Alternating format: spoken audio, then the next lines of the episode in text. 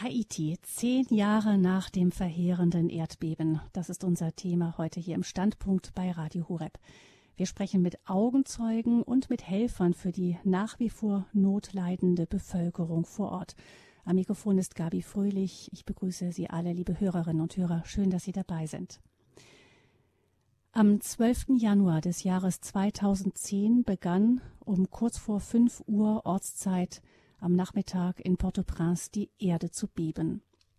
Mehrere Tage lang erschütterten Stöße von Stärken von bis zu sieben auf der Momenten-Magnitudenskala die haitianische Hauptstadt.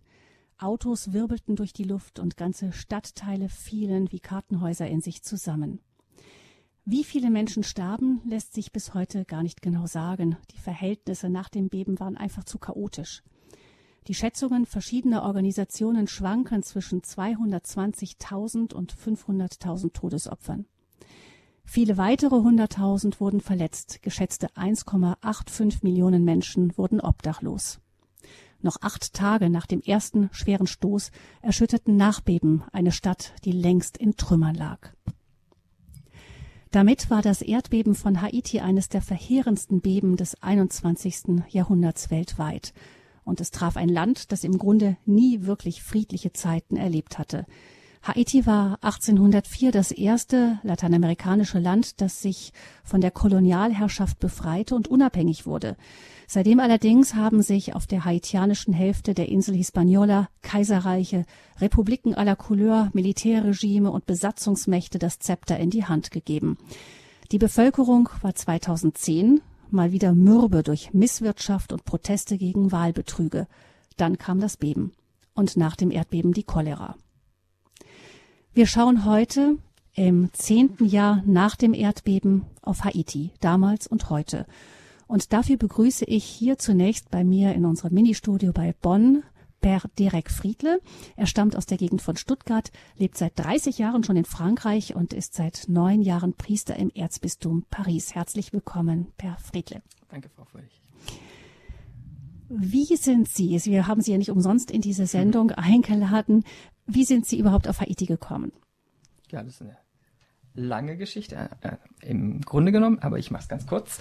Ähm, Im Jahr 2011 wurde ich zum Priester geweiht in der Erzdiözese Paris. War schon im Vorfeld viel mit den Missionaries of Charity, die Schwestern von der Mutter Teresa, viel in Zusammenarbeit mit einer Mutter von einer Schwester befreundet. Und diese Schwester, die Tochterschwester, war Provinzialschwester, die Regionalschwester in Haiti seit 24 Jahren zu dem Zeitpunkt. Und die hat mich auf einem ihrer Heimatbesuche eingeladen, nach meiner Priesterweihe zu kommen und äh, ursprünglich nur einmal drei Tage Exerzitien zu geben für die Schwestern. Und daraus wurden dann drei beziehungsweise viermal drei Tage ähm, mit einer Rundreise durch Haiti verbunden in die verschiedenen Häuser der, Missionaren der, der Missionarinnen der Nächstenliebe. Und so kam ich in 2013 dann das erste Mal nach Haiti. Wobei ich da noch nicht in den Elendsvierteln wirklich drin war, sondern eher mit in den Konventen mit den Schwestern in die Armen, die da mit reinkamen. Hm? Aber das war ja nicht, blieb ja nicht bei dem einen Mal, sondern ähm, das wurden dann viele Male. Was hat sie da so angezogen? Äh, viele Male, das sehen wir noch nicht, aber es ist vielleicht etwas Prophetisches, was Sie da gerade sagen. Ähm, ich war jetzt das letzte Mal da im letzten Februar, einen ganzen Monat. Das war in Anführungsstrichen mein äh, Jahresurlaub. Und da dann aber wir werden sie später kennenlernen, die mit der Schwester Paisi und auch dem Père David in den richtig, sagen wir, heißen Vierteln von, von Port-au-Prince, also da, wo sie ja jetzt auch tätig ist und er auch seit neuem jetzt in der Gemeinde, in den Gemeinden von den Slum-Vierteln. Äh, ja, und das war dann letztes Jahr als letztes Mal. Dieses Jahr wäre es vielleicht wieder programmiert gewesen, aber Corona kam dazwischen. Ja, und was ist das, was Sie da immer wieder hinzieht? Also auch den Jahresurlaub dran zu geben? Jetzt rückwärts gesehen, muss ich sagen, Freundschaft als erstes und äh, ja auch die Familie Kisito, die mit ihrem Apostolat dort wirkt, vor allem den Kindern gegenüber. Und das war schon immer ein Schwerpunkt für mich, auch jetzt in der Gemeindearbeit mit den Kindern, für die Kinder. Sachen zu tun, sei es jetzt im, im Schuldienst oder in der Freizeit äh, und äh, natürlich in der Glaubensunterrichtung, Jugendseelsorge Und das ist ja der, der Hauptschwerpunkt äh, bei Kisito. Äh, erstmal Evangelisierung und dann äh, alles andere, was danach kommt, die Schule und, und so weiter. Auf jeden Fall Katechismus. Ja, äh, was zieht dich an? Äh, es ist eines der ärmsten Länder der Welt. Die zwei Extreme schnell zusammenzufassen. Die extreme Armut auf der einen Seite und diese extreme Lebenswille auf der anderen Seite. Ich denke dann nochmal an Mutter Teresa. Sie kam ja dann auch, hat ja auch ihre Schwester nach äh, Haiti geschickt. Das sind ganz viele Häuser von den Mutter, Mutter Teresa Schwestern. Mutter Teresa hat ja gesagt, äh, als sie nach Amerika kam, als sie nach Frankreich kam, also nach Europa, die Armut hier bei uns ist verheerender, weil die Leute vielleicht nicht mehr äh, den Blick nach oben gerichtet haben, was zum Beispiel jetzt in Haiti total anders ist. Also die haben noch viel größere materielle natürlich Probleme wie wir und Krankheit und Gesundheitswesen, Korruption und alles. Aber die halten sich am lieben Gott fest und die schauen nach oben und äh, da gibt es einen Standardsatz, ähm, pas découragé. Also man darf nie den Mut fallen lassen, nie den Mut ablassen es muss immer weitergehen. Und das ist wahrscheinlich der höchste, der, der, der stärkste Anziehungspunkt äh, für Haiti. Es ist eine Lebensschule. Mhm. Als Sie nach Haiti kamen, war es zwei Jahre nach dem verheerenden Erdbeben. Hat man damals noch viel davon gesehen? Ich weiß noch den Tag, als die Schwester Macht, die Schwester Martha, äh, mit mir, wir mussten zu einem anderen Konvent fahren, durch die ganze Stadt fuhr und dann mir die ganzen Wunden, die Narben, frisch, frische Narben noch, von dem Erdbeben, die, ja, die Auswirkungen von der Erdbeben gezeigt hat. Ja, hier früher stand so und so.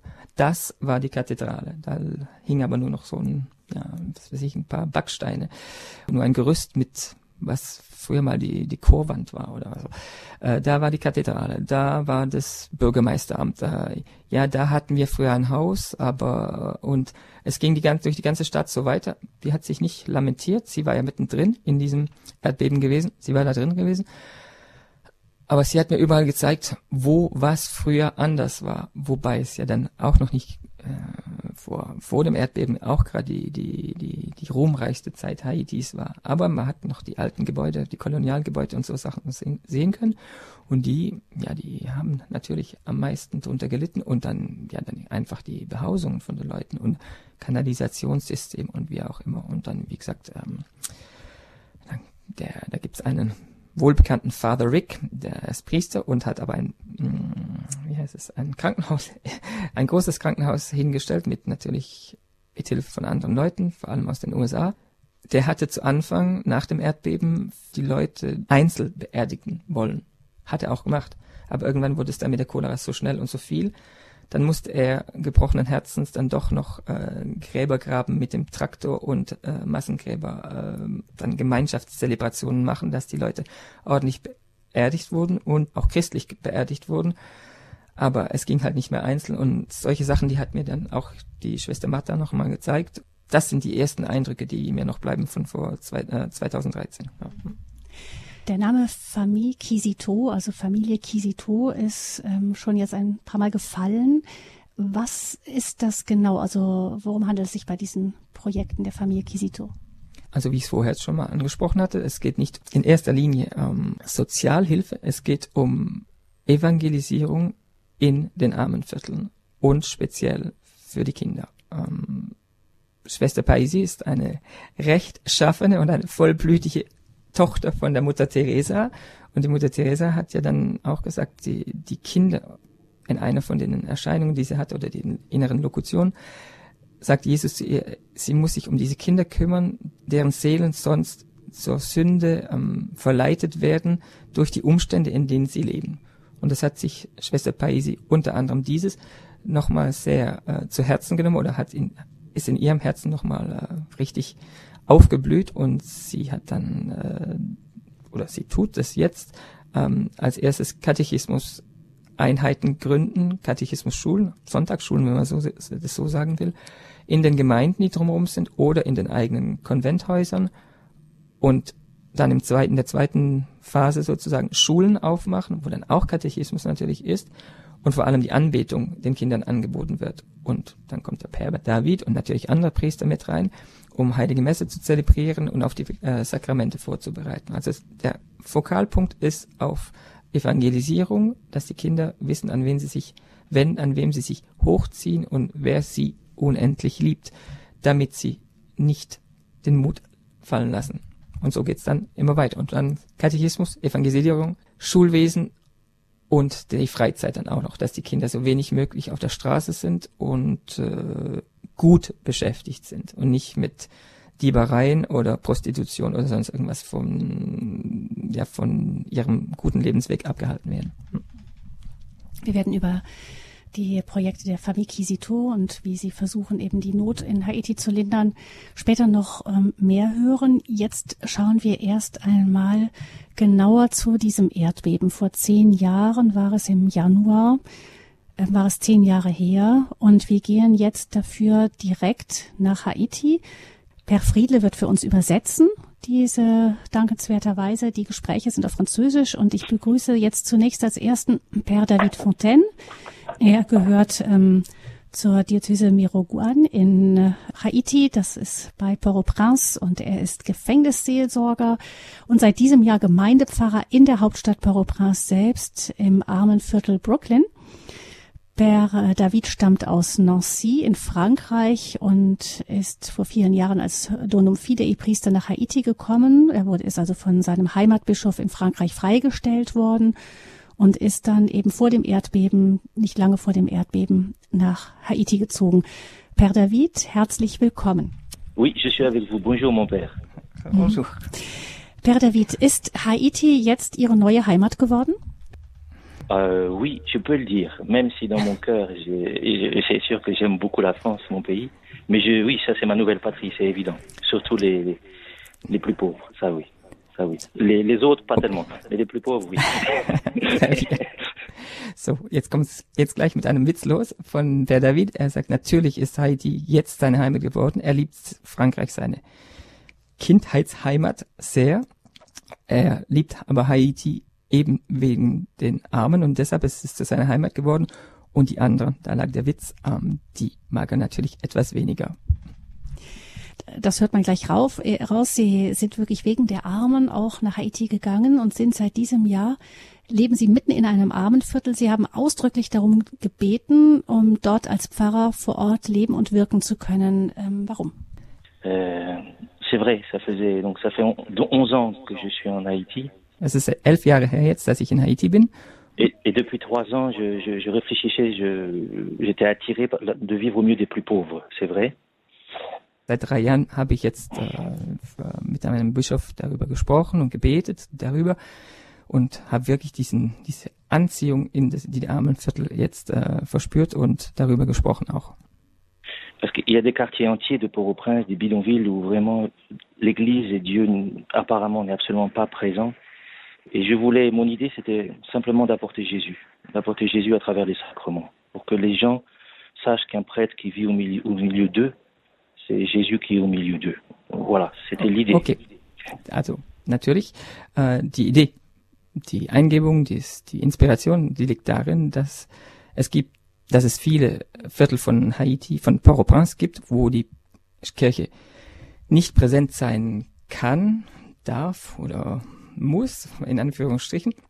Und äh, das kann so eigentlich nicht sein. Und für Per David ist es dann jetzt sehr wichtig und also ein persönlicher Ruf, als Priester mit den Sakramenten den Armen zur Verfügung zu stehen und Jesus so geben zu können vor Ort und nicht die Armen irgendwo rausholen zu müssen, um dass sie die Sakramente, dass sie die Sakramente bekommen können, sondern dass die Kirche ihnen dient, da wo sie ja sowieso wohnen. Ähm, sie sind also seit diesem Jahr eben dort mitten unter den Armen. Sie waren aber vor zehn Jahren auch schon ganz in der Nähe von Port-au-Prince. Wie haben Sie denn das Erdbeben erlebt? Donc moi, au moment du tremblement de terre, ça faisait un an que j'étais en Haïti. Et j'étais dans les NIP à environ 200 km de Port-au-Prince, à Ansavo. J'étais curé à ce moment-là. Et euh, je vous laisse traduire ou bien je continue 2009 bin ich angekommen. 2010 war das Erdbeben. Ich war Gemeindepfarrer in Anse-de-Vaux Das ist 200 Kilometer von äh, Port-au-Prince entfernt. Und voilà, vous pouvez continuer. Et donc, moi, au moment du tremblement de terre, la terre a tremblé aussi où j'étais, mais beaucoup moins qu'à Port-au-Prince. J'étais en réunion avec des paroissiens. Et le premier réflexe de mes paroissiens a été de lever les mains au ciel en criant Jésus, Jésus et en priant. Et moi, j'étais la bouche ouverte, mais rien ne sortait. voilà ma première impression du tremblement de terre. Der erste Eindruck, den ich natürlich Ihnen jetzt mitteilen wollte, das war, ich war zum Zeitpunkt des Erdbebens einem Treffen, einer Gemeindeversammlung und hatte Sachen zu besprechen mit Gemeindemitgliedern. Natürlich, wenn es auch nicht so stark war wie in Port-au-Prince, hat es doch sehr gewackelt. Die erste Reaktion meiner Gemeindemitglieder war, die Hände zum Himmel hochzureißen und den, ja den Namen Jesu auszusprechen und ihn anzurufen wobei mein Mund offen stand und ich gar nichts sagen konnte. Das ist mein erster Eindruck von, was mir geblieben ist von diesem Erdbeben. Ma, ma deuxième impression du tremblement de terre, c'est l'afflux des réfugiés dans les semaines qui ont suivi. Der zweite Eindruck, der mich ganz geprägt hat, war diese Flutwelle von ähm, Leuten, die aus Port-au-Prince zurück in ihre Familien in die Provinz kamen und, und, und unter anderem dann in meine Provinz. Et ma paroisse devenait un lieu de lamentation perpétuelle car les gens apprenaient les morts au fur et à mesure des jours et des réfugiés. Meine Gemeinde hat sich da ganz schnell in ein, in ein Wehklagezentrum verwandelt. Tag und Nacht über zwei bis drei Wochen hinweg war äh, nur Wehklagen zu hören, Weinen und die, ja, das, das Betrauern der Verstorbenen. On a donc essayé de faire des petits groupes de prière chaque jour dans des quartiers différents pour prier avec ces gens, même si c'était très difficile. Es war sehr schwierig und wir waren sehr hilflos, aber wir haben versucht, in jedem Viertel in unserer Gegend, in unserer Stadt, dann Gebetsgruppen zu gründen, zu animieren, sagt man das auf Deutsch so, ja, äh, die Leute dann zusammenzubringen, dass sie sich gegenseitig unterstützen konnten im Gebet. Et ensuite, la troisième impression, ça a été après un mois, dritte, der, der dritte Eindruck, das war das, was jetzt kommt, nach, das war nach einem Monat. Quand les, la faim a commencé à grandir avec l'afflux des réfugiés, les gens avaient faim. Dass natürlich die Hungerwelle oder die, der Hunger, der dann immer größer wurde, mit den vielen Leuten, die dann aufs Land geströmt sind, wurde die Nahrung immer weniger und äh, ja, der Hunger wurde immer größer. Et là, on a, grâce à différents organismes comme le PAM, on a organisé des distributions pour essayer, pour soulager les gens dans les deux mois qui ont suivi.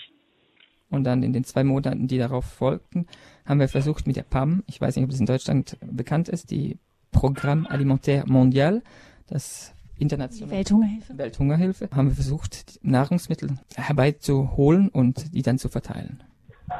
Et ensuite, ma quatrième impression, ça a été de voir comment, avec l'aide internationale, la structure politique du pays révélait sa corruption profonde. Der furchtbare Eindruck, das war dann natürlich, ähm, dass mit diesen, mit dem, mit der Ankunft der Produkte der Welthungerhilfe dann sich wirklich äh, das wahre Gesicht der der korrupten politischen Szene in, in Haiti oder der Regierung äh, gezeigt hat. Also das war dann ganz schlimm. Äh, da gingen viele Dinge sehr daneben. Hm. C'est une corruption endémique et chronique qui dure depuis 200 ans et qui continue encore aujourd'hui, dix ans après le tremblement de terre.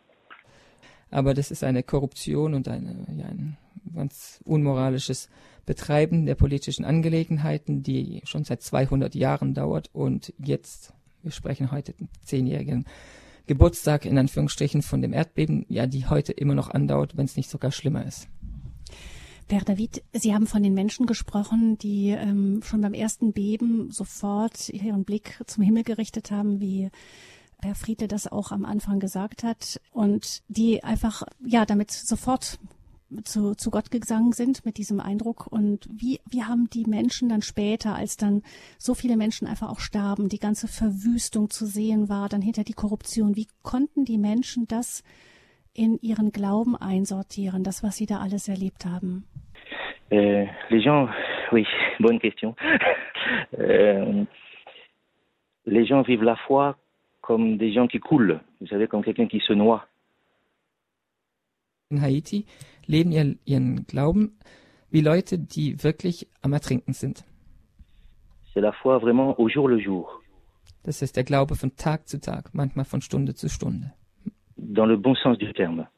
Und das also im positivsten Sinne der, des Wortes mit einem großen, großen, großen, sehr großen Gottvertrauen. Et je vois dans le bidonville, au milieu de la guerre et des tirs, les gens. Und ich sehe und ich sehe es ja in meinem Elendsviertel jetzt, in dem Slum, äh, mit den ganzen Schießereien und den, den Bandenkriegen. Les gens chaque jour remercient d'être encore vivants et demandent à Dieu de continuer à être vivant et de que la paix se fasse.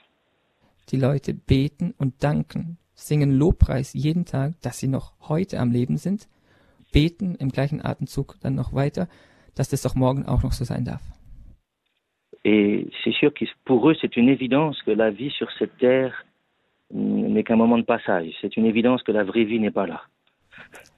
Für die Leute in Haiti und vor allem die Glaubenden, die Gläubigen, ist es absolut ähm, unabdingbar es ist eine, eine zur Hilfe für die Übersetzung, äh, eine Evidence.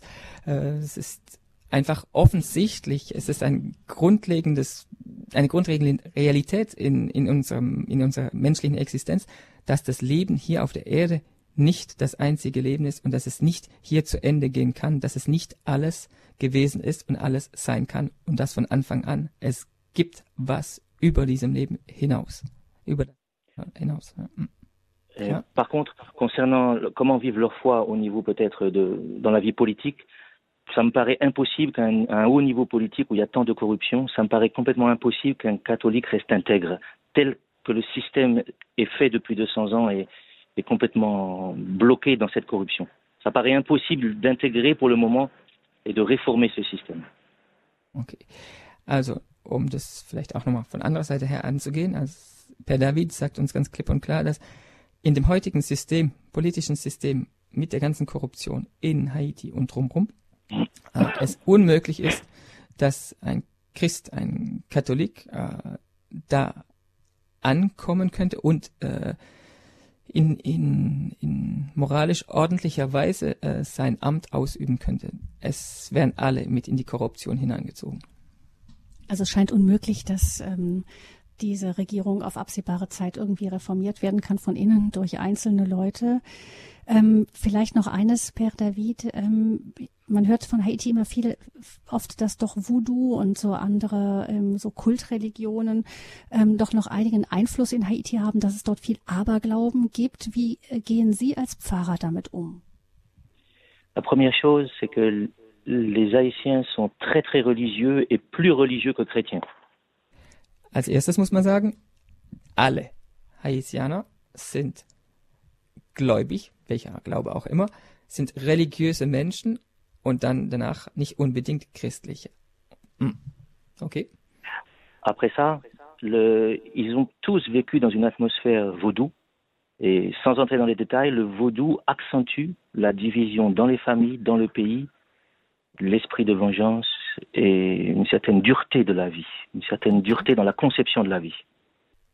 Muss auch grundsätzlich festgehalten werden, es gibt keine Person in Haiti, die nicht mit dem Voodoo jemals in Kontakt gekommen wäre. Es ist ähm, allgegenwärtig in den Familien, äh, selbst wenn jemand dann eher christlich wird oder wirklich, wirklich konvertiert, aber alles sind mit ähm, Voodoo in Berührung gekommen äh, und haben sozusagen, sind vorgeformt irgendwo in ihrer Mentalität, ähm, haben da eine wie eine offene Tür für diese, diesen ganzen Geist der Rachsucht, der, der Todesflüche äh, und alles, das kennen alle, selbst wenn sie es nicht praktizieren und sie sind, sind dann auch dafür sensibel.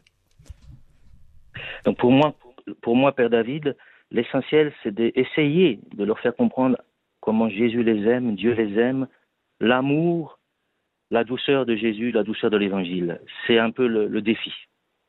Meine einzige, mein Hauptanliegen, meine Hauptmission, meine Lebensaufgabe ist es, als Per David, Priester, katholisch, ihnen diese unendliche Liebe Gottes für jeden Einzelnen zu zeigen, zu bringen, zu verkünden, in Wort und in Werk, sie spüren zu lassen, dass sie unendlich geliebt sind, dass Gottes Barmherzigkeit unendlich ist und dass nur durch ihn und mit ihm der Weg äh, zu einer Befreiung, zu einer Heilung und alles, alles, alles was daraus noch folgt, ähm, kommen kann und nicht mit diesen anderen teuflischen Werken natürlich.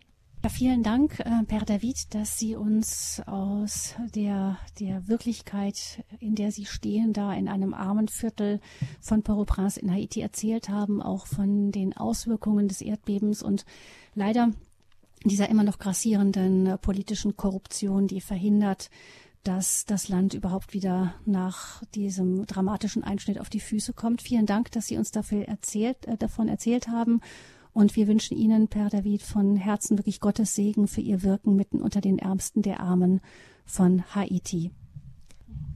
Merci beaucoup, und, beaucoup.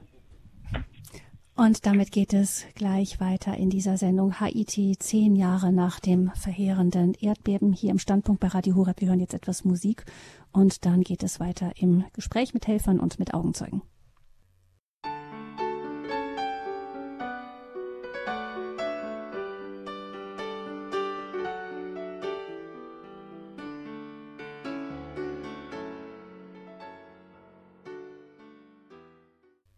Im Jahr 2010 im Januar forderte ein schweres Erdbeben in Haiti bis zu 500.000 Todesopfer. Viele, viele Menschen, fast zwei Millionen, wurden obdachlos. Zehn Jahre später erinnern wir daran hier im Standpunkt bei Radio Horeb mit dem Thema Haiti. Zehn Jahre nach dem verheerenden Erdbeben. Ähm, Père David Fontaine hat uns schon erzählt, wie er das Erdbeben damals, als er ein Jahr vorher nach, aus Frankreich nach Haiti gekommen war, erlebt hat. Wir werden jetzt weitergehen und schauen etwas genauer an ein Projekt, das versucht eben da anzusetzen bei den Ärmsten der Armen und vor allem bei der Zukunft von Haiti, nämlich den Kindern, den jungen Leuten. In Haiti ist eine sehr junge Gesellschaft, wie viele in dieser Region. Es gibt viele Kinder und viele leben in extremer Armut. Familie Kisito, Familie Kisito ist äh, der Name einer neuen Schwesterngemeinschaft, die ähm, sich um Kinder und um Jugendliche ganz besonders kümmert. Per Derek Friedle aus Frankreich, der hier im Moment zu Gast ist in Deutschland, bei uns hier im Radio Horeb Studio im Rheinland.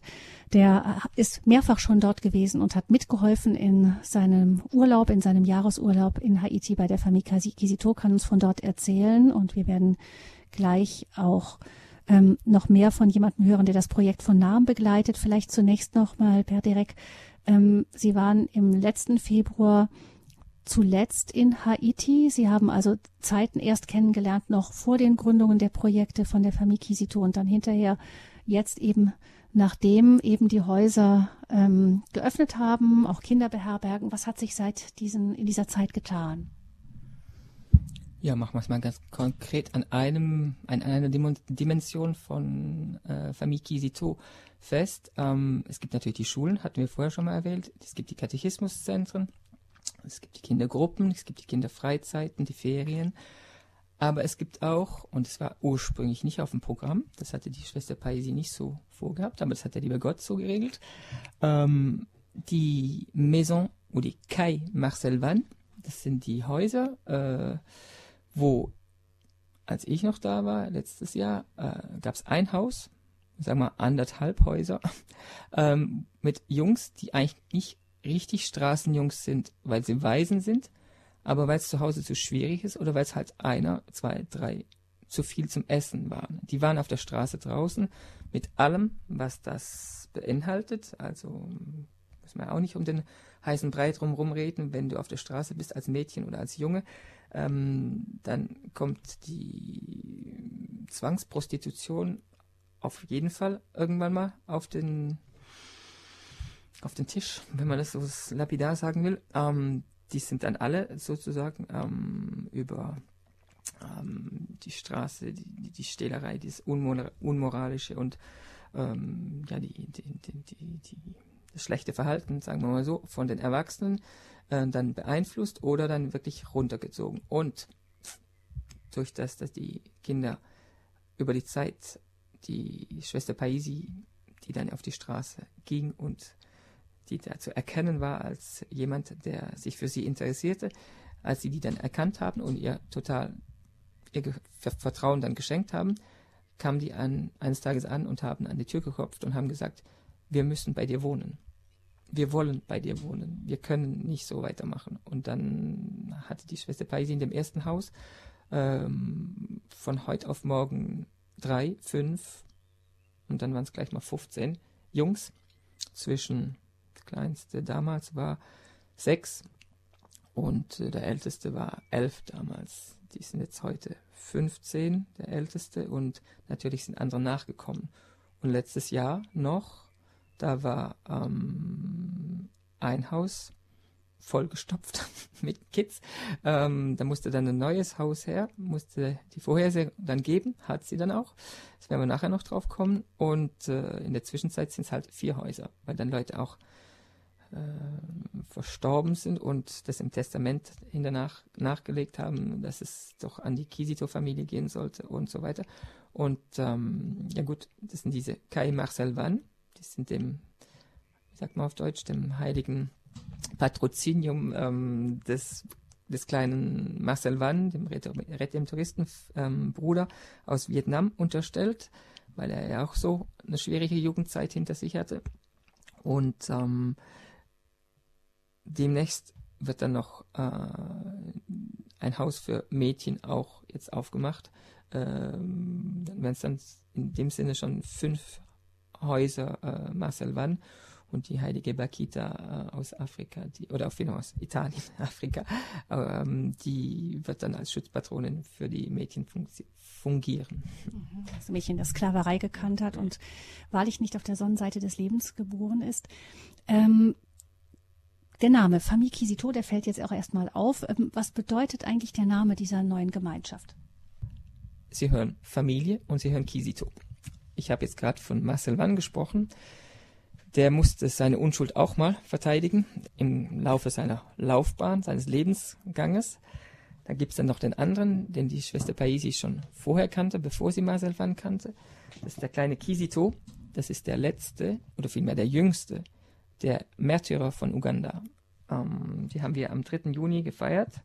Das sind Märtyrer, die im, am Ende des 19. Jahrhunderts für ihren Glauben umgebracht wurden. Ähm, so wie ich es nochmal nachlese, 1886 wurde ein Massaker äh, veranstaltet. Äh, nicht nur katholische Gläubige wurden umgebracht, aber mh, hm, die, die die Kirche feiert, das sind jetzt die, die Katechisten und unter anderem diesen kleinen Kisito, der damals 13 Jahre alt war und der mit auf der Liste der zu Verfolgenden war, weil er äh, sich einem korrupten König verweigert hatte. Und äh, er ist dann sozusagen auch ähm, Märtyrer der, der Unschuld und hat natürlich auch sein Leben und sein Blut gelassen ähm, für Jesus und für die Werte, die Jesus ihn in sein und die, durch die Kirche ihm in ins, ins Herz und in seinen, sein Gewissen gegeben hat. Und den wollte die Schwester ähm, Baisi als Schutzpatron auch für ihre Familie. Und da kommen wir dann auf die andere Dimension äh, Familie. In einer Familie gibt es verschiedene Posten, Positionen, Beziehungsverhältnisse und äh, so war das in, im das Herz von der Schwester Paisi eingegeben, dass eben in diesem Unternehmen, das von Gott kommt und von Gott allein geleitet werden soll, jeder seinen Platz finden kann, ob es jetzt als Priester, Pater, Vater sei, als Ober, Mutter, Schwester, äh, ob es als Cousin, Cousine, Mitarbeiter, äh, kleiner Bruder, großer Bruder, kleine Schwester, große, große Schwester, Tante, Onkel.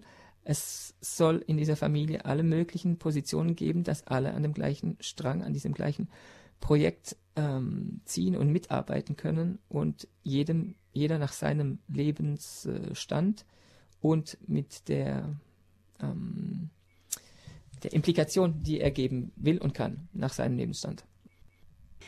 Die Haiti Kinderhilfe aus Deutschland gibt es seit 1982. Sie ist gegründet worden in der Nähe von Augsburg und die Vorstandsvorsitzende der Haiti Kinderhilfe ist Claire Höfer. Sie unterstützt eben mit diesem Verein ganz stark auch inzwischen die Famille Kisito und die Häuser für die Kinder und Jugendlichen dort.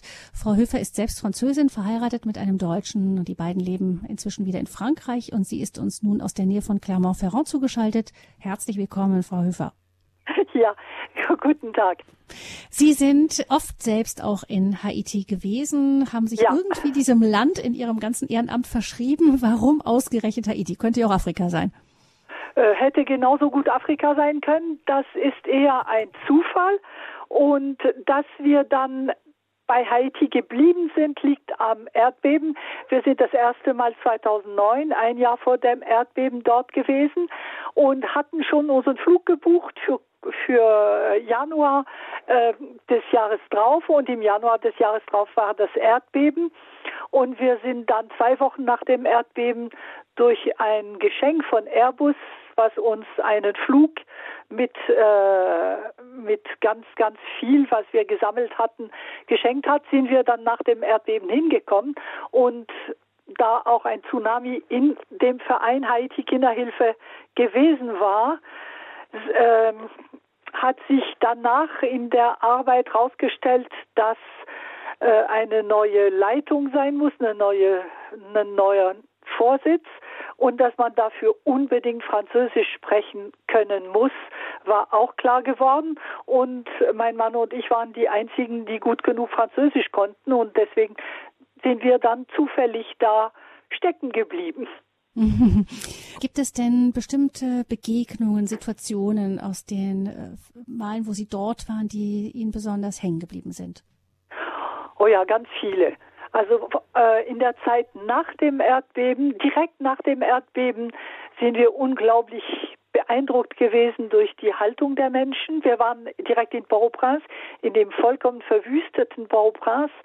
Und äh, die Würde der Mensch, Menschen, die, sie haben überhaupt nicht gehadert, sie haben getrauert, äh, sie haben ihren Schmerzen Ausdruck verliehen, aber sie haben nicht gehadert. Wieso passiert mir das? Und äh, also wir haben ein bisschen, mein Mann und ich, so überlegt, wie wäre es in Europa? Und wir hatten den Eindruck, in Europa wäre es ganz anders gewesen. Und äh, wir waren voller Bewunderung für die haitianische Haltung nach dem Erdbeben. Sie haben gebetet.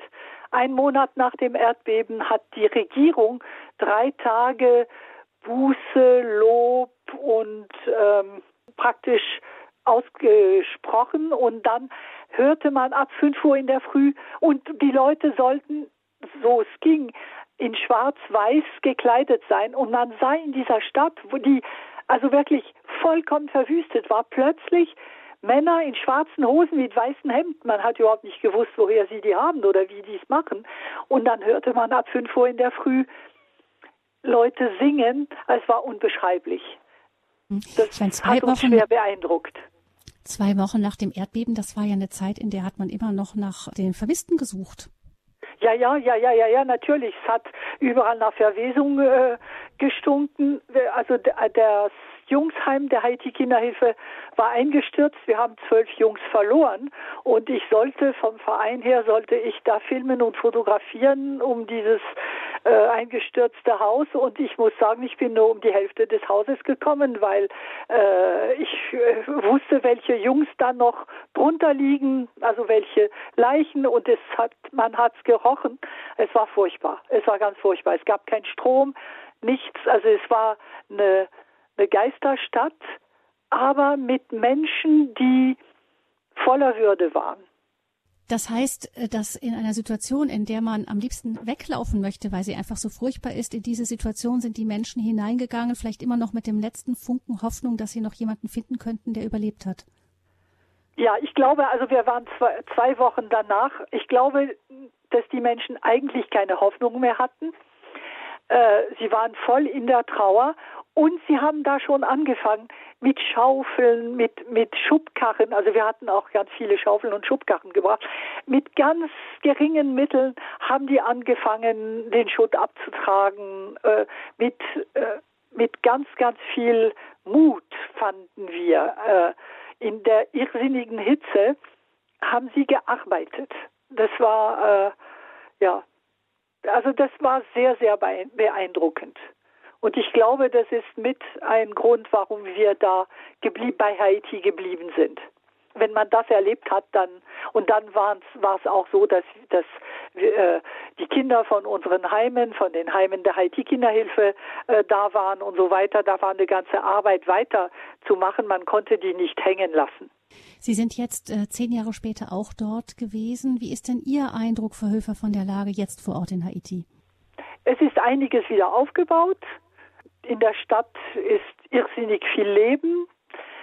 Es ist aber von der Gesamtsituation, von der Kriminalität, von der Gesamtstimmung ist es ganz schlimm. Eigentlich habe ich den Eindruck, dass es die ganze Zeit bergab gegangen ist. Es wird und wird nicht besser mit diesem Land und deswegen arbeiten wir mit Kindern, deswegen helfen wir der Familie Kisito, weil wir im Laufe der Jahre haben wir gemerkt, dass die Erziehung von Kindern das Wichtigste ist. Nicht nur die Ausbildung. Wir haben früher und die ganze Zeit eigentlich für die Kinder, die wir, denen wir helfen, in unseren Heimen und so für eine sehr gute Ausbildung gesorgt. Aber wir haben gemerkt, dass die Erziehung zu richtigen Werten unendlich wichtig ist. Und mhm. deswegen helfen wir der Familie Kisito, weil unserer Meinung nach die Familie Kisito wirklich dafür sorgt, dass die Kinder eine richtige Erziehung kriegen, dass sie lernen, äh, was eine Lüge ist und was Wahrheit ist und dass Wahrheit für sie ein wirklicher Wert wird. Das ist unendlich wichtig. Wir haben im Laufe der Zeit, erst im Laufe der Jahre gemerkt, dass Vodou und die ganze haitianische Gesellschaft den Kindern in dem Sinn keinen wirklichen Halt gibt und diese Werte nicht, die ermöglichen würden, dass vielleicht die Korruption irgendwann mal weniger wird. Das heißt, das ist eine, eine Arbeit an der ganz an der Basis, ganz unten, langfristig angelegt, um von unten her ganz langsam an einzelnen Stellen wenigstens die Gesellschaft zu verändern. Ganz genau, ganz genau. Und zwar bei den Kindern, die man von Anfang an ganz klein schon versucht, zu den richtigen Werten zu erziehen. Ganz mhm. genau. Also es ist langatmig, also es wird Generationen dauern. Sie sind äh, regelmäßig in Haiti, Frau Höfer, und ja. sehen da die Kinder. Was ja immer wieder für uns Menschen aus dem Westen beeindruckend ist, ist, dass die Kinder in diesen Ländern inmitten von bitterer Armut ähm, von der Ausstrahlung her sehr viel fröhlicher wirken als äh, die meisten der Kinder, die wir hier haben, die eigentlich alles haben, was sie zum Leben so brauchen und noch viel ja. mehr dazu. Wie erklären Sie sich das? Ja, das stimmt. Die Haitianer haben eine unglaublich tolle Fähigkeit, im Augenblick zu sein. Also wir haben Sachen erlebt, also direkt nach dem Erdbeben haben, haben wir mit einem Mädchen Geburtstag gefeiert. Wir hatten einen Natz noch vom Flug und eine Mandarine und dann haben wir es alles in ganz kleine Stücke geschnitten und gesungen. Und die Kinder haben gesungen. Also die, die sind dann nur im Augenblick und äh, vergessen alles andere, vergessen das, was davor gewesen ist und vergessen auch, dass danach wieder Schlimmes anfangen wird. Und dadurch können sie strahlen und, und äh, sich freuen, das ist was unheimlich Schönes. Ich höre raus, dass es nicht nur ein Geben ist von, von den Helfern aus dem Westen, sondern dass sie dann auch wieder beschenkt von Haiti zurückkommen. Oh ja, oh ja auf jeden Fall. Auf jeden Fall. Also es war, es war äh, manchmal sehr hart, aber äh, wir bereuen überhaupt nichts. Wir sind stark beschenkt worden. Das stimmt. Vielen Dank, äh, Frau Claire Höfer, äh, Vorstandsvorsitzende der Haiti Kinderhilfe. Vielen Dank, dass Sie uns erzählt haben. Wir gucken gleich noch weiter jetzt nach Haiti nach einer kurzen Musik. Ja, Auf unserer Internetseite kann man ganz viel von der Familie Kisito in Fotos und in Filmen sehen. Also man, man, kann das, worüber wir erzählt haben, also per David auch und wahrscheinlich äh, Schwester Paesi jetzt noch, viel über die Projekte von Sch Schwester Paesi, über das Leben in den Slums, kann man da sehen. Also wir, bei äh, mhm. haitikinderhilfe.de, Haiti Kinderhilfe in einem Wort. Wir werden den ähm, Link dazu auch ins, also die Internetadresse auch ins äh, Netz stellen bei Radio Horeb dann in der Sendung unter horeb.org. Die meisten Hörer kennen diese Adresse im Programm von Radio Horeb. Ah, ja. Wird das dann, ist das dann zu finden jetzt im in, auf dem Infofeld zur ja. Sendung Standpunkt von heute. Vielen Dank, Frau Claire. Höfer. Vorstandsvorsitzende der Haiti Kinderhilfe. Vielen herzlichen Dank, dass Sie uns von Ihren persönlichen Erfahrungen erzählt haben. Gern geschehen.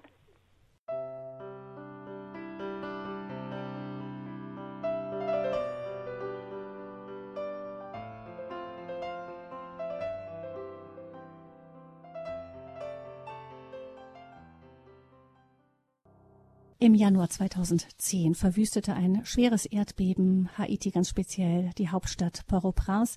Zehn Jahre danach sprechen wir hier in der Standpunktsendung äh, bei Radio Horeb über Haiti damals und heute. Wir haben in dieser Sendung bisher schon immer wieder von der Gemeinschaft Famille Kisito gehört, die versucht, in die Zukunft von Haiti zu investieren, indem sie sich ganz besonders den Kindern und Jugendlichen widmet, die unter allerschwersten Bedingungen in den armen Vierteln aufwachsen und genau da anzusetzen, um dort neue Werte zu vermitteln, um die grassierende Korruption auch langfristig zu bekämpfen. Wir haben immer wieder auch gehört von Schwester Paesi. Sie hat die Famille Kisito gegründet, eine neue Gemeinschaft, auch eine neue Schwesterngemeinschaft. Äh, Schwester Paesi ähm, war Ordensfrau der Mutter Teresa Schwestern und sie hat dann wie ihre geistliche Mutter irgendwann mit Genehmigung der kirchlichen Obrigkeit ihren Orden verlassen und eine neue Gemeinschaft gegründet vor drei Jahren. Ähm, in der Gemeinschaft gibt es inzwischen ein paar Schwestern, aber auch viele weitere Zweige, wie das bei einer Familie so ist, die sich in dem ganzen Werk ähm, engagieren. Über die französische Ordensgründerin Schwester Paisi gibt es im Internet zum Beispiel auf der Seite der Haiti Kinderhilfe manches zu lesen und zu sehen. Und auf den Filmen, das fällt auf, ist die Ordensfrau im Grunde immer umringt von einer ganzen Schar von Kindern, für ihre Arbeit ähm, hat sie den Französ französischen Verdienstorden bekommen. Und ich freue mich, dass Schwester Paesi auch unser Gast ist hier in der ähm, Standpunktsendung bei Radio Horeb. Herzlich willkommen, Schwester Paesi, per direkt übersetzt wieder. Bienvenue, Père. Bienvenue, Sœur Paesi. Enfin, c'est votre tour dans l'émission. Merci, bonjour. bonjour. Schwester Paisi, vielleicht noch ein paar Worte zu ihr, stammt aus Nancy auch in Frankreich. Ähm, sie war, ist gleich nach ihrem Abitur bei den Missionarinnen der Nächstenliebe eingetreten, hat für den Orden von Mutter Teresa in den Antillen, den USA und in Island gewirkt, bis sie dann vor mehr als 20 Jahren nach Haiti geschickt wurde. Ähm, Schwester Paisi, hätten Sie sich bei Ihrer Ankunft in Haiti damals vor mehr als 20 Jahren vorstellen können, dass Ihr Leben hier so eine Wende nehmen würde? Oder war das damals erst einmal eine Station von vielen in Ihrem Leben als Mutter Teresa Schwester? Première question pour ce pays. Est-ce que euh, lors de votre arrivée en Haïti, il y a bien des, des années de cela, euh, vous avez vous aurez pu penser que votre vie prenne un tournant comme il a pris depuis ou est-ce que c'était tout simplement une obédience euh, comme n'importe quel autre quand vous êtes arrivé en Haïti il y a bien 20 ans ou plus euh, Voilà, si vous voulez vous exprimer là-dessus. Alors naturellement, je connaissais pas le futur, mais j'avais quand même un sentiment que j'étais arrivé chez moi. Natürlicherweise wusste ich, ich konnte nicht die Zukunft voraussehen oder ähm, vorausplanen, aber es war doch schon ein, ein Vorgefühl von, dass ich bei mir zu Hause angekommen bin.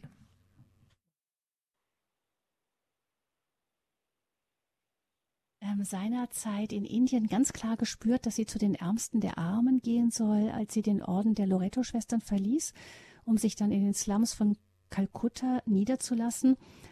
Was war vor drei Jahren der Ruf, dem Sie gefolgt sind?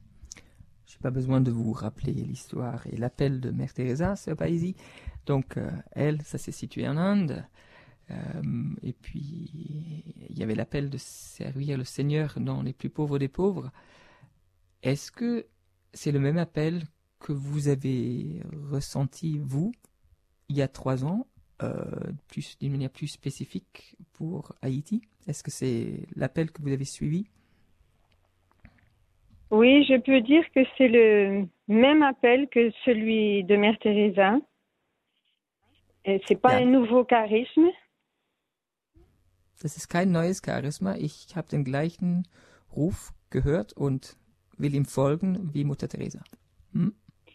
mais c'est une nouvelle vivre parce que les sœurs de Mère Teresa ici font surtout un travail médical et moi j'ai senti un appel euh, de m'occuper plus de la protection des enfants des rues dans les bidonvilles à Port-au-Prince. Natürlich situiert sich, alles für mich dann auch in dem Ruf aller Schwestern von Mutter Teresa, aber viel spezifischer jetzt, also vor allem auf Haiti bezogen, ähm, verspürte ich, dass ich nicht dazu berufen war, so wie es die Schwestern jetzt viel ausüben, in dem medizinischen Bereich ähm, Beistand zu ähm, bringen, sondern eher in der, wie wir es vorher schon mal angesprochen hatten, in der ähm, in dem Schutz von den Kindern und von den, von den Jugendlichen, die auf der Straße ausgeliefert sind. Hm? Wie ist denn das Werk der Famille Quisito dann entstanden? Alors, comment, a, comment est né, comment a surgi euh, en vous et puis autour de vous euh, l'œuvre de la famille Quisito telle qu'il se présente, euh, telle qu'elle se présente en ce moment Bon, ça a été d'abord un, appel. J'ai pris du temps pour discerner. Et une fois que j'ai été sûre que, c'était ce que le Seigneur me demandait, donc j'ai demandé les autorisations nécessaires pour quitter la communauté. Ok, je vais traduire. Ähm, will natürlich war das ein innerer, natürlich war das ein inner, innerer Ruf und äh, das hat auch seine Zeit gebraucht, bis man das klar als solchen von Gott kommend äh, identifizieren durfte, konnte, ähm, mit, den, mit der Hilfe von natürlich geistlichen Begleitern und dem Gebet. Und als ich dann alle meine, wie sagt man, mein, ja, den kirchlichen Segen und die, die, die Erlaubnis von der kirchlichen, Ob kirchlichen Obrigkeit erhalten hatte, dann konnte ich gehen. Hm? Et puis après, euh, l'œuvre a commencé à grandir. On a commencé tout de suite dans le bidonville de Cité Soleil à former euh, une petite école avec les enfants des rues. Et puis Als après, on a... Oui, allez-y. Als erstes, also dann, als ich dann ähm, gehen durfte aus der, aus der Ordensgemeinschaft, haben wir dann gleich in Cité Soleil, in diesem großen Slum, angefangen mit einer kleinen äh, Schuleinheit, mit, wie ich es vorher angesprochen hatte, mit katechistischer äh, Dimension und ähm, haben dort angefangen, die Kinder zu versammeln. Mhm. Et puis après, on en a euh, formé d'autres dans d'autres quartiers du même bidonville. Donc aujourd'hui, il y en a huit, des petites écoles. Und dann ging es relativ schnell, also äh, mit, ähm, so dass wir schnell auf die Zahl von acht kleinen Schulen, Schulzentren äh, äh, gekommen sind und die äh, bestückt haben, auch dann mit äh, Lehrern und äh, Katechismuslehrern und so weiter. Après, on a commencé avec les, les, les activités sportives et de, et de loisirs, toujours avec l'idée de, de protéger les enfants des dangers de la rue. Und dann kam danach äh, dann auch recht schnell ähm, die, ja, die Erweiterung auf das, äh, auf das Freizeitleben für den, von den Kindern, wie auch vorher angesprochen, dass die beschützt werden vor äh, unmoralischen Einflüssen und dass sie von der Straße weg sind und äh, dann auch äh, vom Evangelium hören. Ja. Et puis le troisième aspect, c'était les centres de catéchèse, on essaie de transmettre les, les valeurs, euh, la foi, les valeurs morales et religieuses. Donc aujourd'hui, il y a environ 900 enfants qui participent aux activités des centres de catéchèse. Là, on parle des, des dimanches, c'est ça? Voilà. Also danach ging es natürlich dann äh, weiter mit, ähm, was auch vorher schon angesprochen wurde, die Katechismuszentren ist mehr spezifisch dann am Sonntag. Heutzutage hat sie, sind jetzt im, in den Armenvierteln um sie herum äh, jeden Sonntag bis zu 900 Kindern eben Katechismusunterricht. Sie haben also Schwester Paisi ähm, den weißen Sari der Mutter Teresa Geschwistern gegen ein so blau-graues Ordensgewand aus Carabela ausgetauscht, einem typisch haitianischen Stoff. Ähm, Sie haben sich mit zunächst ganz am Anfang mit einer einheimischen jungen Frau in Cité Soleil niedergelassen. Cité Soleil, das heißt übersetzt Sonnenstadt. Das klingt ein ähm, bisschen wie nach der Sonnenseite des Lebens. Was versteckt sich denn hinter diesem Namen?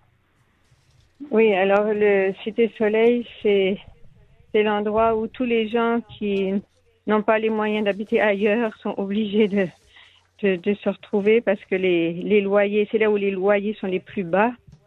Als erstes muss man aber festhalten, bevor man über den Namen nochmal spricht, dass äh, ja Cité Soleil eigentlich oder der Schlamm schlechthin ist, wo alle Leute, die nirgendwo anders mehr stranden können, dann stranden. Das ist da, wo es am billigsten von den Mieten her ist und natürlich auch dann am korruptesten und am gefährlichsten. Les gens qui vivent à Cité Soleil euh, manquent vraiment de, de, de tout, de nourriture, d'eau, d'électricité en temps normal. Et maintenant qu'il y a une guerre entre les gangs, la situation est encore pire. Was dann weiterhin zu unterstreichen ist, ist, dass selbst im Normalzustand, im relativen Friedenszustand des Landes, ähm, die Leute, dass es denen an allem, an allem mangelt ähm, Wasser, Strom, Nahrung natürlich. Und das wird natürlich jetzt zugespitzt noch mit den Bandenkriegen. Äh, es ist noch schwieriger. Äh, das ist in Cité Soleil dann äh, wirklich am radikalsten. Der Gangs, die in Port-au-Prince ja ganze Viertel unter Kontrolle haben, vor ihnen Respekt haben. Wie gehen Sie denn mit denen um? Alors les chefs de gang à Cité Soleil, ils voient ce qu'on fait avec les enfants. Ils apprécient l'œuvre et personnellement, on n'a jamais eu de problème avec eux. Euh, ils n'ont jamais essayé de nous extorquer de l'argent. Euh, par um, contre, ça aurait pu être différent avec d'autres chefs de gang dans d'autres quartiers. Also spezi in spezifischer Weise in Cité Soleil, ja, sind wir anerkannt von den Bandenchefs. Die kennen uns und die schätzen das hoch ein, was wir für die Kinder tun und vielleicht auch für andere Leute in diesen Vierteln. Ähm, und deshalb haben wir mit denen keine Probleme.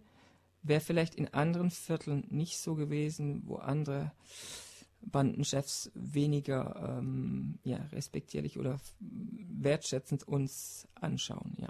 Euh, les chefs de gang de Cité Soleil ils, ils, interdisent à leurs membres de faire des kidnappings.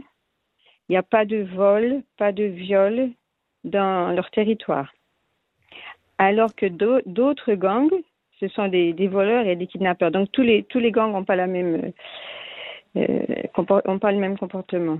Muss man nochmal sagen, dass anscheinend ein Unterschied ist zwischen den Bandenchefs von Cité Soleil und anderen Vierteln. Äh, die Bandenchefs, die Cité Soleil kontrollieren, haben ihren Bandenmitgliedern streng verboten, zu stehlen, zu vergewaltigen und äh, Kidnapping zu betreiben. Was dann, wie gesagt, in anderen Banden und in anderen Gegenden äh, nicht unbedingt der Fall ist. Ähm, deshalb sind vielleicht die Beziehungen zwischen den Bandenchefs und dann auch Kisito einfacher, weil die doch irgendwie noch eine bestimmte Ader für die wirklich Armen haben in diesen Vierteln. Et ça arrive aussi, comme par exemple cette semaine, que certains membres du gang euh, m'arrêtent quand je passe pour me poser des questions très sérieusement sur le ciel et sur l'enfer. Enfin, c'est des, ils sont en même temps membres du gang et en même temps ils réfléchissent sérieusement. Eine kleine Anekdote, ganz frisch von die, aus dieser Woche. Man kann gerade nicht so besonders gut von einem Viertel ins andere, aber Schwester Paisi muss und geht dann auch von einem Viertel ins andere. Und da wurde sie dann ein paar Mal angehalten von Bandenchefs, aber nicht um ihr jetzt was Böses zu tun, sondern um ganz seriös religiöse Fragen zu stellen, wie das denn ist mit Himmel, Hölle und was dazwischen ist. Ähm, also die können laut Schwester Paesi, wohl Bandenmitglieder sein und äh, vielleicht nicht ein moralisch total intaktes Leben haben, aber äh, metaphysische Fragen haben und die stellen sie ihr dann. Können sie wahrscheinlich jemand anders auch nicht stellen. Und dann ist die Schwester Paesi da. Wir gucken nochmal zu dem schweren Erdbeben. Das ist dieses Jahr zehn Jahre her. Welche Erinnerungen haben Sie, Schwester Paesi, an das Erdbeben? Sie waren ja mitten in Port-au-Prince. Alors, il y avait un, une dimension tragique, évidemment, avec tous les, tous les morts. Et en même temps, il y a eu un, une espèce de proclamation de foi euh, très, très belle, euh, spontanée et presque unanime, des gens qui, même devant les cadavres de leur famille, euh, disaient à, à, haute voix que Jésus, on te fait confiance, c'est toi qui choisis, dans, dans une grande euh, douceur, c'était pas hystérique. Et ça, ça c'était quelque chose de très, très frappant pour moi.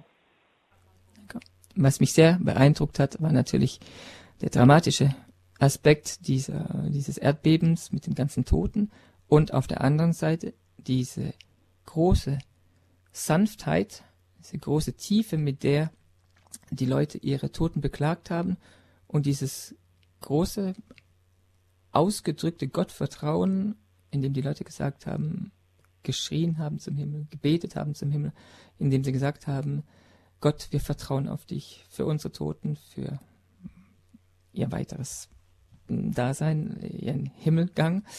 Schwester Paisi hat es unterstrichen, dass sie das sehr beeindruckt hatte damals, wie, wie sanft und wie friedlich das doch trotz der ganzen Spannung zuging. Et la deuxième chose que je dirais sur le tremblement de terre, c'est que ça a attiré l'attention internationale sur une réalité qui était déjà là avant, et c'est que la, 90% des gens n'ont pas de maison. Ils n'ont pas un lieu qu'ils peuvent appeler ma maison. Et ils sont constamment en train de, dans une espèce de, d'inquiétude et d'angoisse que le loyer, ils vont pas pouvoir payer leur loyer. Donc ça, c'était une réalité qui était déjà là avant et qui est toujours là, en pire peut-être. Der zweite Punkt zu der damaligen Zeit, das war, dass vielleicht endlich mal der internationale Blick auf Haiti gerichtet wurde und auf die Situation, die ja schon vor dem Erdbeben da war und sagen wir es gleich, die ja auch jetzt im Nachhinein noch viel schlimmer da ist. Das heißt, diese Wohnungsnotlage. 90 Prozent, sagt Schwester Paisi, der Menschen haben in Port-au-Prince, in Haiti vielleicht ganz kurzum, äh, nicht die Möglichkeit zu sagen, ich gehe jetzt zu mir nach Hause. Ich habe hier mein Zuhause. Das haben sie nicht. Sie haben dann ähm, immer noch die, wie sagt man, die Alltagsangst, dass sie die, die Miete für den nächsten Monat dann doch nicht mehr aufbringen können. Ich habe keine Hause. Je peux dire ça en, en allemand. ich habe kein Haus, ich habe kein Haus. Oder zu Hause, ich habe kein Zuhause. Ähm, gibt es denn, Schwester Paisi, von der Zeit damals von, also Sie, Sie waren ja mitten in dem Erdbeben drin, Sie haben das alles erlebt. Gibt es da einen Moment, der bei Ihnen ganz persönlich besonders hängen geblieben ist?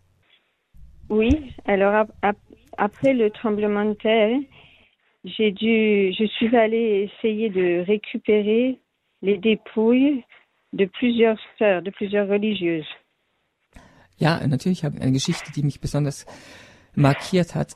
Nach dem Erdbeben bin ich raus, war schon ein paar Tage später, um die Kadaver, die toten Körper von einer Schwester, von verstorbenen Schwestern einer Schwesterngemeinschaft auszugraben und die äh, ordentlich zu beerdigen. Mhm. Le couvent avait été démoli pendant le tremblement de terre, puis pillé après par des gangs. Der Konvent wurde geplündert und die Kapelle und alles. Der Konvent war an das Nationalheiligtum von unserer lieben Frau von der ewigen Hilfe, vom ewigen Beistand, äh, Notre-Dame du Perpétuel Secours, äh, angeschlossen. Die waren zu 14 ursprünglich. Die Schwestern waren unter dem Schutthaufen unter der Kapelle begraben von diesen, von dem Erdbeben und der ganze Konvent ist geplündert worden, inklusive allem, was da in der Kapelle mit drin war. Hm. Donc les sœurs avaient peur d'aller récupérer les dépouilles de leurs sœurs. Wo jetzt diese ganzen Plünderer unterwegs waren, hatten die Schwestern von dieser anderen Schwesterngemeinschaft hatten zu viel Angst und zu viel Respekt davor rauszugehen, wegen der Gefahr, äh, von den Plünderern auch noch überfallen zu werden. So lagen dann die Leichen von den anderen Schwestern unter dem Schutt. Donc j'ai passé plusieurs jours à bavarder avec les membres des gangs jusqu'à ce qu'ils me, me laissent euh, récupérer les, les dépouilles et aussi des objets de l'église. Ich habe dann mehrere Tage dort verbracht und habe mit den Plünderern angefangen zu sprechen, mit den Bandenmitgliedern und habe versucht, von denen rauszufinden, wie und was, wo die, die, die, die Leichen sich befinden könnten und auch die ganzen anderen liturgischen Objekte, die ja dann auch verschwunden sind. Also Sie haben mit Ihren eigenen Händen auch nach Toten gegraben, nach dem Erdbeben. Wie konnten Sie denn diese Erlebnisse und Bilder mit Ihrem Glauben an einen liebenden und guten, gütigen Gott vereinen? Je pense que pour, pour moi et pour tout le monde, euh, Dieu donne toujours euh, la grâce qui correspond à ce qu'il nous demande.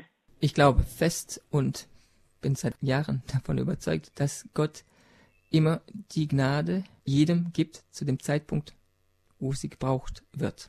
Donc, je me suis jamais sentie euh, traumatisée ou écrasée. J'ai toujours senti la présence euh, de Dieu et son amour. Et je crois qu'aussi les Haïtiens euh, font cette expérience.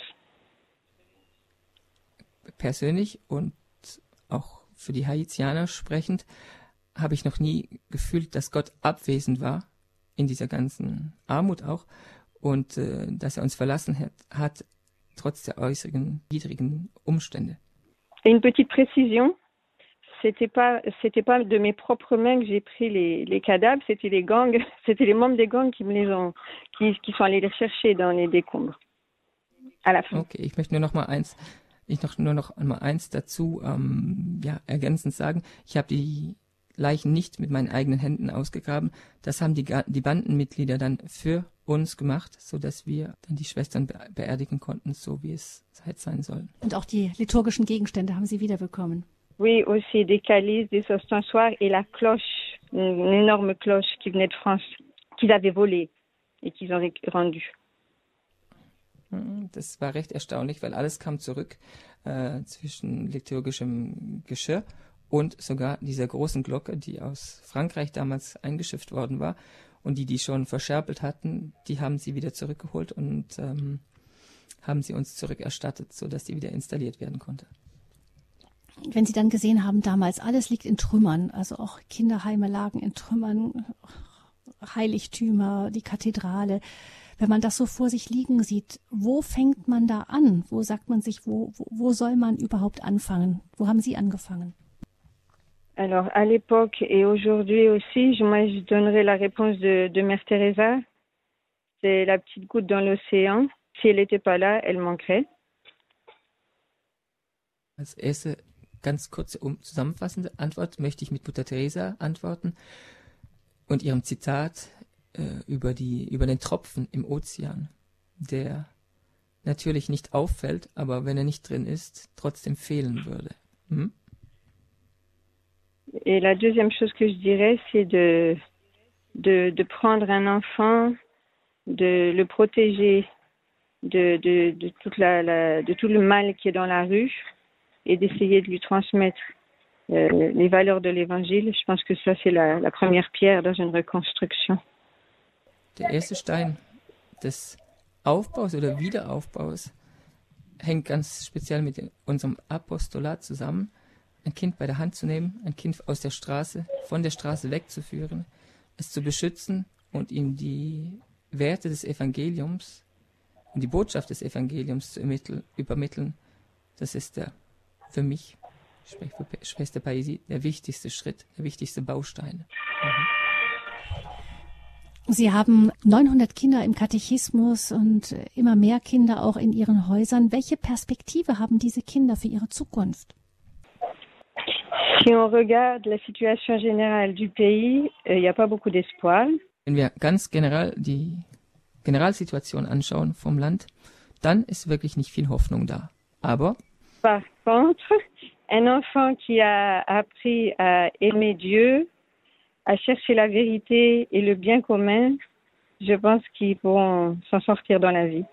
Aber was dann auf der anderen Seite stark dasteht und richtig gegenwiegen kann, ist, wenn ein, wenn ein Kind die Wahrheit kennt und sie vielleicht verteidigt. Wenn ein Kind die Wahrheit sucht und Gott, dann hat er Chancen, sich auf einen guten Lebensweg zu begeben. Und wenn er dann noch nach dem Allgemeinwohl sucht, dann ist vielleicht auch die Chance gegeben, dass es im Land sich dann was verändert. Haben Sie da, äh, Schwester Paisi, bestimmte, vielleicht eine bestimmte Geschichte, bestimmte Kinder, ein bestimmtes Gesicht vor Augen? Da sehe ich, da ist Potenzial. Mais je pourrais, je pourrais donner l'exemple de Frandy, euh, orphelin complètement à 12 ans, et qui a grandi plus ou moins tout seul, mais il a rencontré Jésus et donc il est devenu un, il est devenu un leader pour les autres. Von einem von unseren Hauptmitarbeitern geben, Frandy, ist heute um die 30 rum. Der war zuerst halbweise, dann vollweise, ist mit zwölf Jahren allein im Leben gestanden und hat Jesus in sein Leben aufgenommen, ist ihm begegnet und schon seit der damaligen Zeit zu einem Leader, zu einem Führer von den Kindern in den Elendsvierteln geworden. Er hat schnell Kinder um sich herum versammelt und mit ihnen angefangen zu beten und äh, Katechismus zu machen und so weiter. Die Kinder, was brauchen die Kinder, die zu ihnen kommen, ganz besonders? Alors les, les, les enfants des rues, eux, ils cherchent un lieu, une sécurité, un foyer. Die Kinder, die von der Straße kommen, die suchen natürlich einen festen Wohnsitz, eine Umgebung, ein Haus, in dem sie aufgenommen werden können. Je dirais en général, tous, ils cherchent une sécurité dans tous les sens. Sécurité alimentaire, affective, euh, physique aussi de, dans la guerre. Und das Schlüsselwort ist Sicherheit auf allen Ebenen. Die suchen die Sicherheit, äh, gefühlsmäßige Sicherheit, materielle Sicherheit, ähm, Schutz vor den Gefahren der Straße, vor den Bandenkriegen. Sie brauchen Sicherheit im Sinne, dass sie sich auf jemanden verlassen können, ähm, dass sie geliebt werden, so wie sie sind. Gibt es denn etwas, woran die Haitianer reicher sind als wir Menschen in Westeuropa? Oui, c'est assez évident dans le fait qu'il n'y a pratiquement pas de dépression malgré la condition de vie. Es gibt bei uns keine Depression, ähm, selbst mit diesen dramatischen Lebensumständen. Donc ils ont une, une espèce de force intérieure, de, de rage de vivre, euh, d'espérance. Die haben eine ganz innere und ganz starke lebensbejahende Einstellung, lebenswollende. Auf Französisch sagt man, die Wut zum Leben haben die im Bauch, äh, rage de vivre. Und äh, eine Hoffnung, die unerschütterlich. Wie haben denn die Menschen jetzt in gerade die diese Corona-Krise in Haiti erlebt, die ja auch ähm, ähm, Länder, die viel viel besser dastehen, ähm, in Atem hält? Aber ich stelle mir vor, Abstandsregeln und diese ganzen Dinge, die wir hier einhalten sollen, das geht ja in so einem Slum, in einem Armenviertel überhaupt nicht. Alors, en Haïti, il y a eu 70 décès du Covid. Ok, juste pour mettre en perspective, ça n'a pas été comme en Europe. Also bis jetzt gab es in Haiti nur, in Anführungsstrichen, 70 Tote. Das hat also nichts vergleichbar mit der Situation in Europa zu tun. Mhm. Euh, Dans les bidonvilles, c'est les mesures préventives, les mesures de protection du Covid qui ont eu des répercussions catastrophiques dans la vie des gens. Parce que ça a encore diminué leurs activités et donc leur possibilité de manger. La fermeture des écoles et des marchés. Also es ist ganz anders wie bei uns jetzt. Diese vorbeugenden Maßnahmen haben in den Slumvierteln viel mehr äh, Ärger und Not ausgelöst als der Covid an sich eigentlich, wenn er gekommen wäre oder wenn er kommt.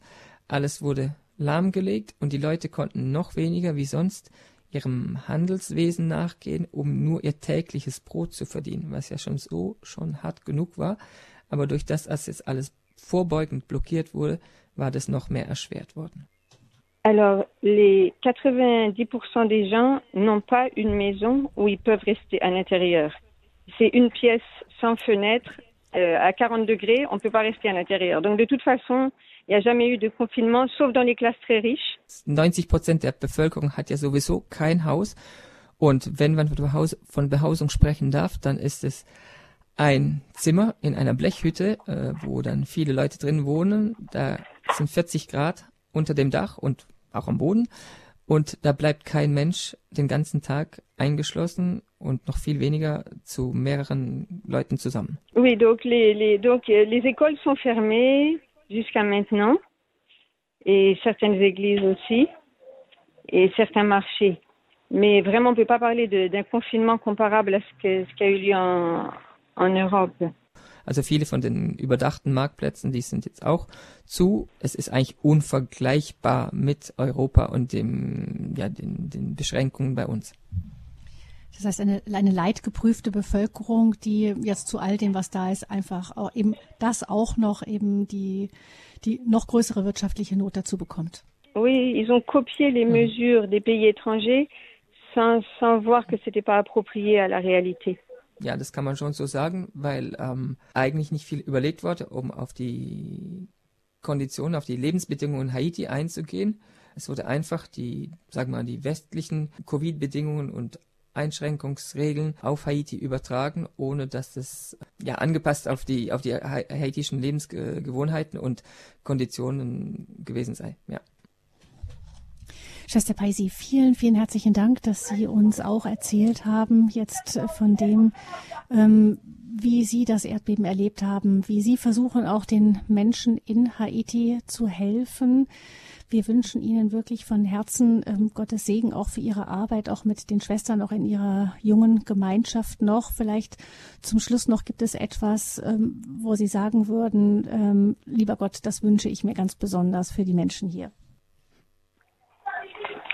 Alors aujourd'hui, ce que je demande vraiment à Jésus, c'est la paix ici parce que les, les gens et les enfants particuliers vivent, vivent vraiment un enfer. Donc c'est cette grâce-là que je demanderai euh, en priorité sur tous les autres besoins qu'on a. Vor allen anderen Dingen, die wir von Gott erflehen dürfen, müssen, sollen, können, würde ich doch gern um den Frieden bitten, dass die Kinder in Frieden groß werden können. Das brauchen wir so stark, so sehr, diesen Frieden, damit die Dinge friedlich, dass sie ablaufen können und dass die Kinder gesund groß werden können in einer friedlichen Situation.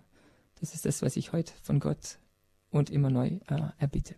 Vielen Dank, Schwester Paisi, dafür, dass Sie uns an der Situation in Haiti hier erzählt haben. Wir wünschen Ihnen alles, alles Gute, Gottes Segen für Ihr Wirken und für Ihre Gemeinschaft. Dankeschön, alles Gute. Liebe Hörerinnen und Hörer, Sie können diese Sendung nachhören, hier zehn Jahre nach dem großen Erdbeben in Haiti, Haiti damals und heute. Sie können sie nachhören im Internet bei Radio Horeb unter www.horeb.org in der Mediathek im Podcast von Radio Horeb. Danke fürs Zuhören sagt Gabi Fröhlich. Ich denke, wir können die Haitianer jetzt noch sehr viel lebendiger auch in unsere Gebete mit einschließen. Wie man sie konkret unterstützen kann, finden Sie, wie gesagt, auch auf der, gibt es die entsprechende Internetseite auf der Homepage von Radio Horeb unter www.horeb.org. Die Sendung von heute, Standpunkt und dann auf dem Infofeld der Link oder Sie rufen im Hörerservice von Radio Horeb an. Und der hat die Nummer 08328 921 110. Nochmal die Nummer vom Radio Horeb Hörerservice, dann am Montag wieder morgens erreichbar ab 9 Uhr 08328 921 110. Ja, Per Direkt, vielen Dank für die Übersetzung und auch für die Berichte, die persönlichen Berichte von und mit Haiti. Vielen Dank fürs Hiersein und wir bitten Sie dann doch um den priesterlichen Segen am Ende der Sendung. Der Herr sei mit euch. Und mit deinem Geist. Es segne und bewahre euch und eure Familien, alle, die ihr in ihrem Gebet einschließt. Der allmächtige Gott, der Vater, der Sohn und der Heilige Geist. Amen. Amen.